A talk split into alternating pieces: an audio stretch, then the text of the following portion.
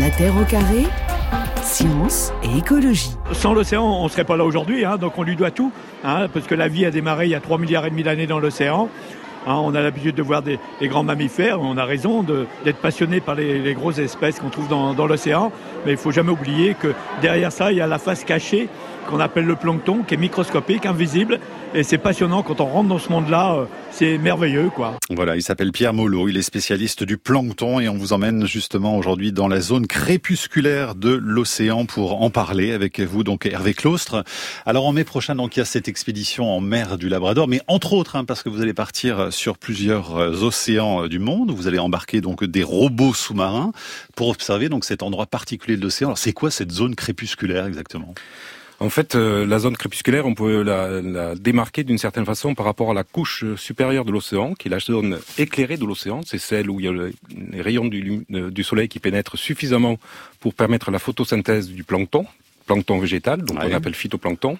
Et en dessous de cette couche, quand il n'y a plus de photosynthèse, entre 100 et 1000 mètres, approximativement, ça dépend d'une certaine façon des, des, océans, mais on a tout euh, un écosystème qui se développe dans la pénombre euh, et, finalement qui euh, dépend pour sa survie de tout ce qui tombe du haut et qui est synthétisé euh, par le phytoplancton et toute la vie et les écosystèmes qui est en surface. Donc c'est une zone crépusculaire, je dirais par sa nature, parce qu'elle reçoit peu de photons lumineux, mhm. mais aussi d'une certaine manière qui nous donne du coup inconnue parce qu'elle a échappé longtemps euh, aux, je dirais, aux façons d'observer l'océan et d'observer euh, en profondeur. On a toujours été plutôt tenté par le vivant que l'on voyait à la surface, y compris des satellites qui observent la surface de l'océan. Et donc c'est une, une, zone qui est euh, complètement de, euh, je dirais d'une certaine façon, euh, relativement méconnue. Et Presque, c'est une zone qui, qui, qui demande beaucoup d'exploration. Voilà, donc peu exploré jusqu'à maintenant. Mais il y, avait vraiment des difficultés technologiques qui pouvaient expliquer qu'on y soit peu allé jusqu'à maintenant ou pas? Je, je dirais Parce qu'entre 100 mètres, bon, ça c'est pas si profond que ça, jusqu'à 1000 mètres d'accord, mais on est allé encore plus profond quand même. Oui, on est allé plus profond, on est allé jusqu'au dorsal océanique et on est allé euh, avec des robots dédiés euh, observer ce qui s'y passait. Mais c'était un, c'est un grand milieu vide où il n'y a pas grand-chose dedans, donc euh, il y avait peut-être pas les outils d'une certaine façon pour observer et explorer. Et puis naturellement, je pense que le biologiste, il est intéressé par le vivant qui voit vraiment en surface. donc de nouveaux outils ont permis de se poser de nouvelles questions par rapport à ce qui se passait dessous, sous la surface. c'est donc, les même dans l'obscurité, en fait, ça grouille de vie. Hein, on pourrait dire des choses comme ça. Mais c'est une vie qui nous est totalement étrangère. Oui, on hein. commence progressivement à découvrir quel, genre d'organisme alors euh, est-ce qu'on peut croiser dans cette zone crépusculaire euh, Sakina Dorothée Ayata À part le plancton, hein, parce qu'on va en parler évidemment, mais on croise aussi des poissons quand même dans cette zone. Hein. Oui, on, croise effectivement également des poissons. En fait, c'est une zone où euh, ça va correspondre à une très très grande part des océans. Mhm. Donc finalement, c'est un endroit où il y a plein plein plein d'organismes. Comme l'a dit Hervé, on les connaît encore très très peu. Donc on va retrouver tous les organismes qui sont présents dans les océans, dans la mer, le plancton, les poissons, les mammifères marins, etc. Mais en fait, c'est vraiment une zone qu'on commence à peine à découvrir parce qu'elle était très très difficile d'accès. Et grâce au développement maintenant de nouveaux outils comme les robots que développe Hervé, on peut enfin avoir accès à cette zone qui restait mystérieuse. Alors avec l'Austre, vous dites hein, qu'il s'y passe la plus importante migration animale de la planète dans cette zone crépusculaire. Mais c'est la migration de quels animaux? Alors du plancton justement ou euh, des poissons qu'on vient de décrire? Alors je dirais du plancton et des poissons. Par exemple, le krill fait partie du plancton. Euh, on a ces petits poissons lanternes qu'on a dans nos, nos livre livre d'enfants et qui nous affolait avec la petite euh, lanterne devant. C'est des tout petits poissons d'une dizaine de centimètres. Donc eux, ils font partie des migrations? Ils font partie de la migration et puis ils ont une biomasse, une quantité, euh, il y a une quantité énorme. Et alors tous les jours, euh, justement, ces, ces, organismes-là, ils ont des prédateurs. Et donc, entre guillemets, ils se cachent dans la journée dans la zone crépusculaire et profitent de la nuit pour migrer en surface, aller manger le phytoplancton pour ceux qui sont herbivores ou euh, des, petits euh, zooplanctons pour ceux qui sont carnivores et dès que le, jour se relève, ils plongent à une profondeur où ils seront, a priori, ne seront pas vus par les prédateurs. Donc c'est essentiellement la lumière et le cycle lumineux euh, jour-nuit euh, qui permet euh, d'une certaine façon de contrôler cette migration que l'on a partout. Il y a des va-et-vient en fait, permanents. Mais, c'est une migration verticale si je comprends bien, c'est ça? Complètement verticale. Et donc ils vont se planquer parce qu'il n'y a aucun prédateur à ces profondeurs-là? S'il y a des prédateurs, mais comme c'est des interactions visuelles, donc les, Ils prédateurs, ils les voient pas. Ah ouais, d'accord. C'est que visuel. Les prédateurs peuvent pas euh, sentir avec des ondes autrement. Enfin, C'est ce qu'on pense. Il y a, il y a de la chimie aussi euh, dans des, dans des, des petits environnements qui font qu'il y en a qui détectent d'autres. Il y a aussi de la bioluminescence, euh, c'est-à-dire qu'il y a des, des, des façons aussi de de- de- de-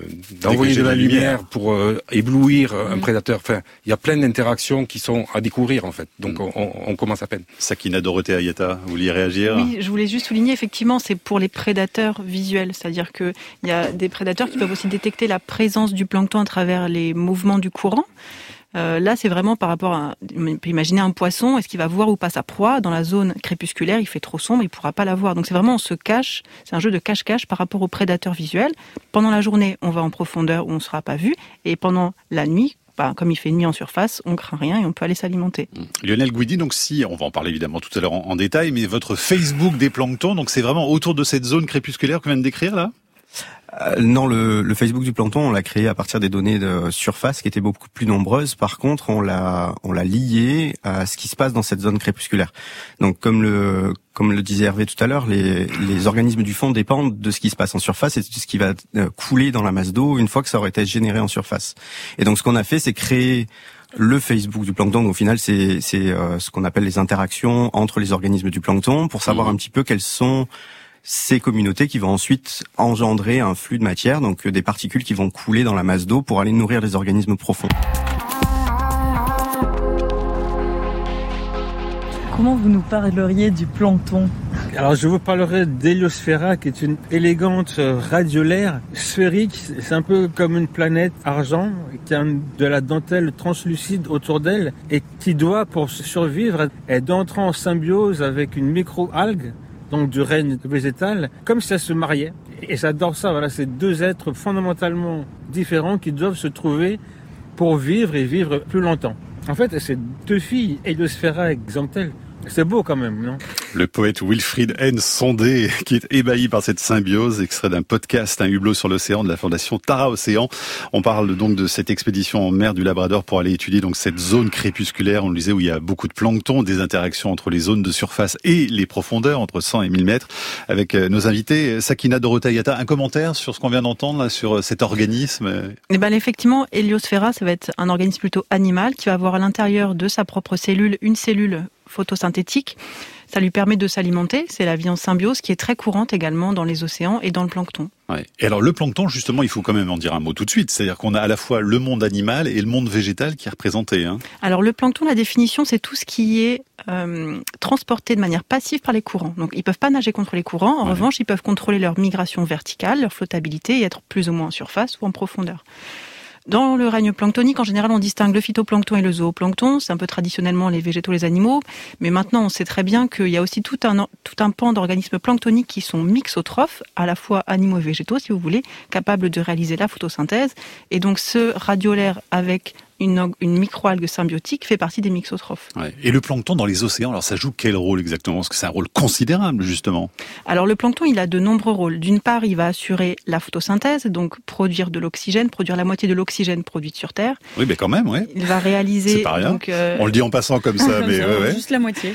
voilà. euh, il va également produire la matière organique qui va être à la base des réseaux trophiques marins. Donc c'est ça qui va alimenter les réseaux trophiques, les poissons et donc ultimement les pêcheries et les populations côtières qui, dépendent de, euh, de la pêche pour survivre. Et ça va également contribuer à la régulation du climat, du climat via l'export de carbone. Alors c'est-à-dire, ouais.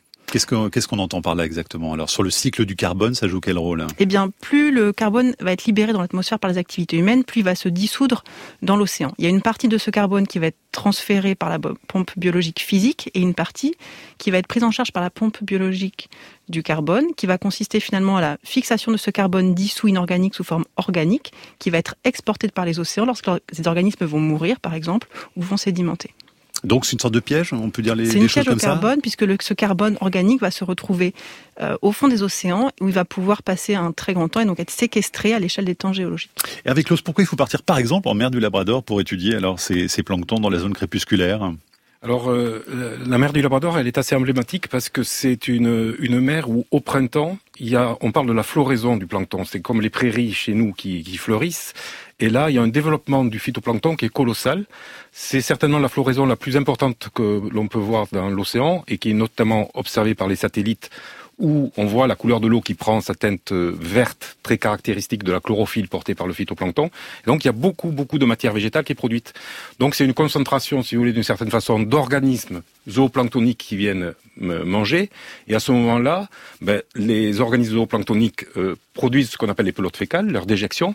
Et c'est ça le vecteur de la pompe biologique de carbone, c'est-à-dire qu'on compacte le phytoplancton qui fait quelques dixièmes ou centièmes de millimètre en des particules plus grosses qui vont sédimenter très vite. Mais pourquoi, pardon, à cet endroit précis Pourquoi pas dans une autre euh, mer du globe? Oui, alors justement, c'est ça, ça dépend de la, de la circulation océanique des courants qui vont créer plus ou moins les conditions favorables. Le, phytoplancton, pour pousser, il a besoin de la lumière qui vient par le haut et il a besoin des engrais qui viennent par le bas. Euh, les engrais, c'est des nitrates, des phosphates, des, silicates. Euh, c'est pas des polluants. dans l'océan ouvert, euh, le nitrate est, un fertilisant de, la matière vivante. Et donc, euh, en surface, on a dans la mer du Labrador, on a les, les conditions hyper favorables entre le, la lumière et les nutritifs. Donc on est entre le Canada et le Groenland, hein, pour, Exactement. bien situé. Eh, exactement. Et donc là, il y a cette floraison euh, avec euh, des beaucoup beaucoup de plancton. Et donc à ce moment-là, on a une forme de le carbone, comme on a expliqué ça, qui n'a de CO2, il est transformé en matière vivante par la photosynthèse. C'est mangé par le zooplancton et ça tombe. Est-ce que la température de l'eau a une influence sur euh, le plancton ou est-ce que pour lui c'est pareil qu'elle soit à 2 degrés ou à 30 Et sur la floraison, parce que je me pose la même question sur la floraison. C'est une très bonne question. Pourquoi ça intervient au printemps? En hiver, ça peut pas intervenir parce que la mer du Labrador, c'est une mer où il y a énormément de tempêtes. Donc les eaux sont brassées de la surface jusqu'à 2000 mètres de profondeur. Vous avez des températures de 6-7 degrés. Ou... Et donc au printemps, mais le réchauffement permet la couche superficielle de se chauffer. Et on a ce qu'on appelle une stratification, où on a les eaux chaudes, chaudes, ça va être à peine une dizaine de degrés ou 8 degrés, euh, mais qui sont suffisantes parce qu'elles sont stables. C'est-à-dire que ce qui est important, c'est que cette chaleur, elle confine le phytoplancton à la surface où il va pouvoir bénéficier de la lumière. Donc il n'y a pas de variation de température, mais finalement la température, je reviens quand même à ma question initiale, est-ce que, euh, même si là vous dites c'est le, top des conditions, la mer du Labrador, est-ce que euh, une eau plus chaude à 20, 25, parfois 30 degrés peut, enfin c'est pareil en fait alors, le paradoxe, c'est que les eaux chaudes, c'est par exemple dans les tropiques, mmh. mais là, il n'y a pas l'engrais. Il n'y a pas les nutriments dessous. Très peu. Ah Donc on a des déserts biologiques d'une certaine façon. Donc c'est ce contraste de, de, recherche de conditions favorables entre la lumière par le haut et les, les, les éléments fertilisants par le bas. Et avec l'autre, donc, vous allez mener plusieurs campagnes à différents endroits du globe, justement pour essayer d'avoir une, une carte, un maillage sur précisément tous ces mécanismes que vous venez de nous décrire là. Hein. C'est ça. Donc vous commencez par le Labrador, ensuite il y aura l'océan Indien. Tropical, ensuite on ira au sud du euh, on ira ensuite au sud du Pacifique euh, à partir de Tahiti, et puis on ira dans l'océan austral à partir des îles Kerguelen. Et l'année prochaine, on ira euh, en Arctique, où on, on, déploiera nos flotteurs, euh, y compris sous la banque. Et vous vous attendez donc à voir plein de différences, évidemment, suivant les, les lieux? C'est exactement l'intérêt du projet, c'est d'avoir les, les, mêmes systèmes d'observation, par parlera des robots peut-être tout à l'heure, mais dans différents endroits. C'est-à-dire qu'après, les bases de données qu'on va récupérer, on dit pour nous qu'elles sont interopérables, c'est-à-dire qu'elles sont acquises de la même façon, mais dans plein d'endroits différents. Donc cette diversité d'endroits représentatifs un peu de l'ensemble de l'océan qui fait un peu la force de l'utilisation de ces robots. On parlera tout à l'heure avec vous, Lionel Guidi. On ne vous oublie pas de la pompe biologique, hein, justement, pour pour voir comment euh, tout ça eh bien permet de séquestrer pardon le, le carbone euh, dans l'océan, mais précisément eh bien les robots et les flotteurs. On va en discuter tout de suite puisque vous allez les installer donc en, mer du Labrador, cet endroit donc entre le Canada et le Groenland. On va entendre l'ingénieur Christophe Penker qui nous en dit plus sur ces flotteurs. C'était à l'occasion d'une autre mission qui s'appelait SOCLIM et c'était en 2010 et vous la connaissez bien. On a le tube d'aspiration de l'eau. Ensuite, à l'intérieur, c'est là qu'il va mesurer euh, euh, la salinité et la température. Et là, on a le capteur qui va mesurer la pression. Ensuite, on va avoir euh, deux capteurs sur chaque extrémité du bras. Ici, ça va mesurer la quantité de lumière qui arrive dans la mer. Et on a un dernier capteur qui, lui, en fait, va mesurer la quantité de phytoplancton euh, Et vous êtes prêts là? On commence euh, la séquence dans 2 minutes à peu près, 2 à 5 minutes. J'aime bien m'assurer en fait de, les voir euh, plonger petit à petit. La phase du début est assez lente et on peut voir de moins en moins en fait le flotteur et à la fin on voit juste un bout de l'antenne avant qu'il parte vraiment. Euh, dans les profondeurs. Voilà pour terminer la phrase de Christophe Denker, donc euh, ingénieur, une vidéo du Blob en mars 2019 et donc finalement avec l'Austre, ben, votre technique elle est identique, hein c'est les mêmes flotteurs qu'on utilise aujourd'hui? Ben, c'est les mêmes euh, flotteurs, sauf que depuis 2016, la technologie a progressé. Donc, euh, il faut encore plus de choses, peut-être un petit peu mieux. Ils, ils permettent d'explorer plus de variables, c'est-à-dire de caractériser mieux l'environnement, et en particulier, euh, on va adjoindre à ces flotteurs, on va adjoindre un système de caméra qui va prendre des photos euh, du plancton, des particules. Je pense que Lionel, qui est dans l'équipe qui a développé cette caméra, pourra, pourra développer euh, les potentialités de ce système. Et donc, on associe un porteur, un robot, avec un, un système euh, d'imagerie qui est, qui est la première fois pour l'observation in situ euh, dans le milieu naturel euh, du plancton. Lionel Guidi, quand on dit prendre des photos, je crois que c'est un, un, album très très très épais hein, de, de, photos de plancton. Hein. Ouais, effectivement. Donc, c'est, ce qui est ce qui est très intéressant, c'est que le, le, Facebook du plancton, on a utilisé même caméra en fait pour euh, calculer le, ce flux de matière euh, qui va vers le fond et le connecter au, au, plancton de surface.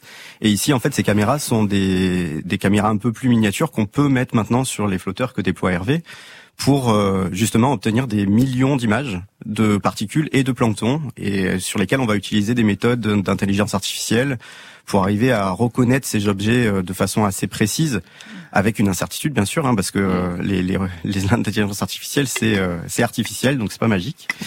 Et, euh, et donc on va créer ces bases de données de référence pour pouvoir ensuite annoter le plancton, donc mettre un nom sur tous les objets que la caméra va voir. Mais est-ce qu'on peut seulement décrire le plancton, Laurent Guidi Ça ressemble à quoi? Ça, ça mesure un, enfin on peut même pas savoir combien ça mesure tellement c'est petit, non? Si si, justement ces ah. caméras sont adaptées à regarder les objets de la taille du plancton, donc de quelques centaines de microns à quelques millimètres. Et, euh, et, par reconnaissance automatique, de la même façon que l'algorithme de Facebook va identifier votre visage ou celui de votre parent ou de votre enfant euh, sur les photos, on peut faire la même chose sur les objets euh, planctoniques ou les particules et donc mettre un nom dessus. Et c'est à partir de ces reconnaissances qu'on peut construire des réseaux d'interaction de plancton, etc., ou des données génomiques, mais ça on en parlera sûrement plus tard, pour ensuite connecter ces, ces objets, donc ce plancton, à d'autres phénomènes, donc en particulier la pompe biologique, le flux de carbone. Donc c'est votre réseau d'amis, vous, finalement, les planctons? C'est pas très sociable, effectivement, mais c'est mon réseau d'amis, ouais. Mais y a, on sait combien il y en a d'espèces de, de planctons plancton ou pas?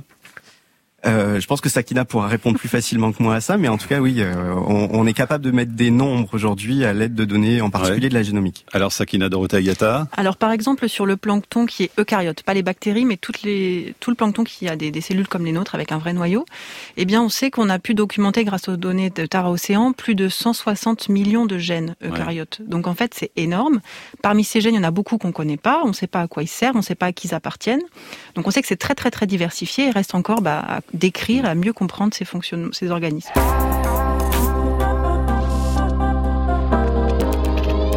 La spécificité de Tara Océan au point de vue scientifique, c'était vraiment d'essayer d'échantillonner tous les organismes marins dans la, dans la zone entre 0 et 500 mètres de profondeur. Les virus, les bactéries, les petits eucaryotes, puis les petits organismes jusqu'à quelques millimètres. Et à chaque fois de collecter en même temps les informations environnementales, c'est-à-dire la température, la salinité, puis certains paramètres comme l'oxygène. De bien connaître le plancton, ça permet d'avoir de, des indicateurs sur l'état des océans. C'est-à-dire qu'on sait que maintenant, avec, ce qu'on a fait dans Terre Océan, on a un point de départ, un point zéro, qui va nous permettre dans le futur de suivre l'évolution de cet écosystème et voir comment il change, avec la pollution bien sûr, mais aussi avec le changement climatique, euh, avec les impacts euh, environnementaux des hommes en général et tout ça. Voilà, le biologiste Eric Carsanti qui en 2009 participait à l'expédition Tara Océan et en trois ans, 50 escales justement, eh bien il a pu mesurer entre autres l'effet du réchauffement planétaire sur les planctons et les coraux. Et Sakina Dorothea Ayata, vous vous êtes beaucoup servi justement des données de, de Tara, c'est ça, pour étudier les planctons? Alors effectivement, moi j'ai utilisé des données beaucoup issues de la génomique, donc le séquençage euh, des molécules d'ADN et d'ARN,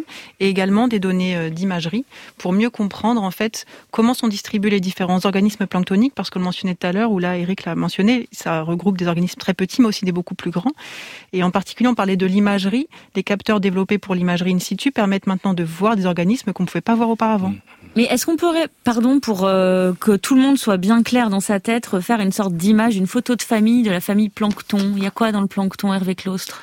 Ben, Le plancton, ça va du virus à la bactérie, aux petits crustacés dont on parlera peut-être tout à l'heure, jusqu'à des méduses qui peuvent faire euh, un mètre ou deux mètres de diamètre, ou d'autres rubans gélatineux qui peuvent faire plusieurs dizaines de, mètres. Et ça, c'est encore du plancton. C'est du plancton parce que par définition, ça flotte au gré des courants. Ouais. Donc c'est pas que microscopie, c'est pas ça qui définit tant le plancton que le fait justement de se laisser euh, aller par le courant?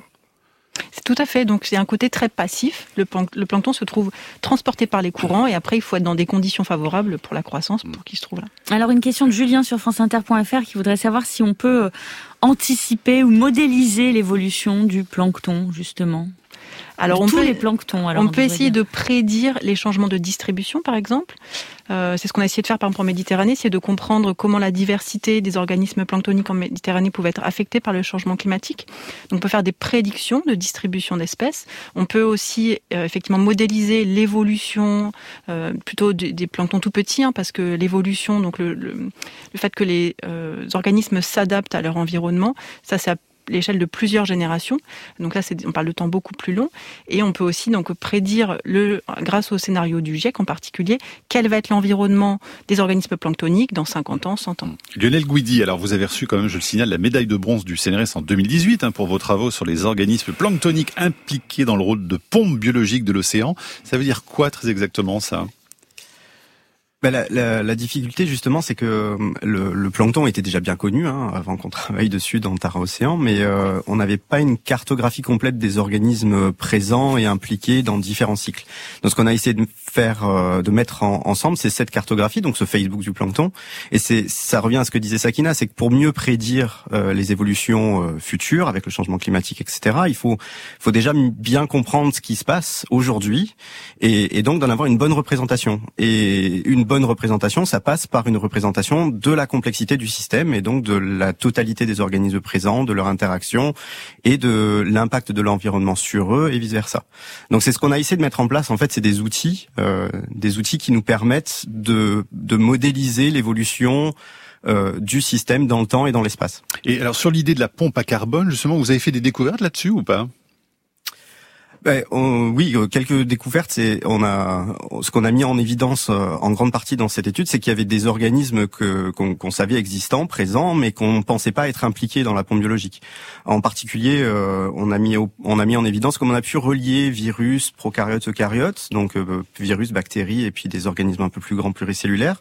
On a pu mettre en évidence que potentiellement certains virus reliés à d'autres à des bactéries pouvaient avoir un rôle assez important dans le cycle du carbone, en particulier pour accélérer la vitesse de chute des particules, ou au contraire euh, la ralentir et, favoriser la dégradation de la matière en surface et donc la euh, remise du CO2 dans l'atmosphère. C'est ce qu'on expliquait tout à l'heure avec euh, finalement cette pompe qui sert à, séquestrer le carbone justement de l'océan et les petites crottes de plancton dont nous parlait tout à l'heure les, pelotes fécales. fécales. Hervé Clostre, les petites crottes voilà qui tombent qui tombent sur le plancher océanique. Hein. C'est bien ça, Lionel Guidi.